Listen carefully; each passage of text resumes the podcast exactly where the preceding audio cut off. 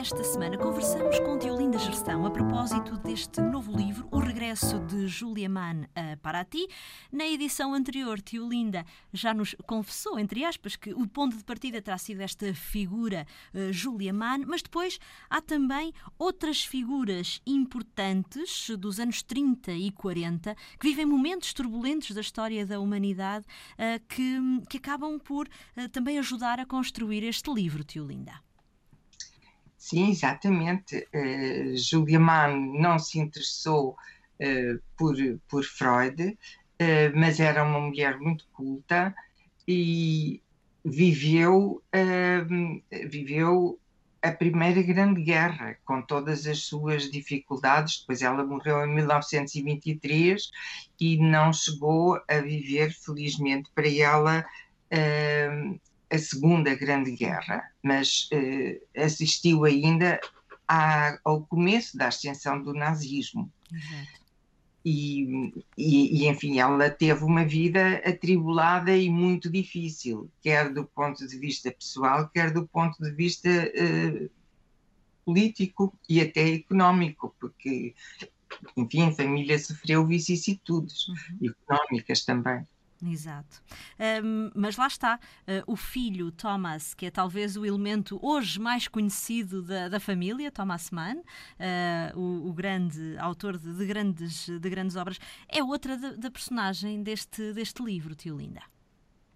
Pois é, uh, e é uma personagem que tem mais relevo do que Heinrich Mann, que uhum. aparece sobretudo uh, através do pensamento de Julia Mann e sobre ele, e também eh, há referência a alguns livros dele. Mas Thomas Mann é a grande figura literária, porque de facto no século XIX Uh, os, os, grandes autores alemães são os Mann. Os Mann eram a literatura alemã mais importante.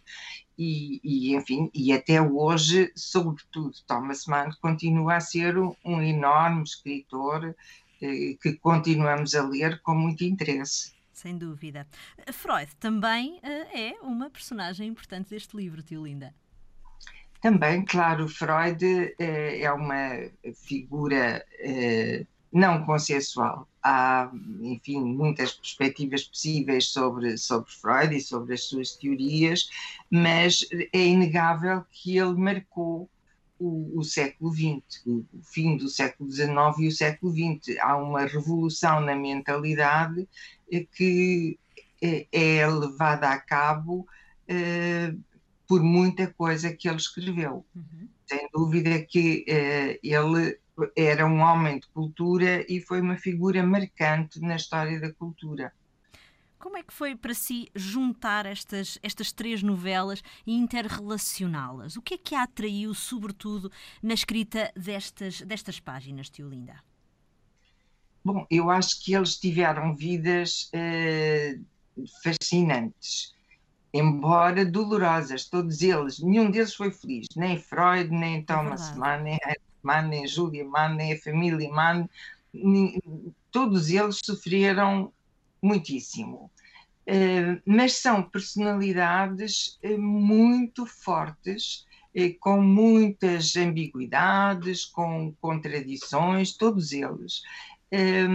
a mais, enfim, a mais, digamos, entre aspas, normal é Julia Mann, uhum. que justamente era considerada pela família um elemento eh,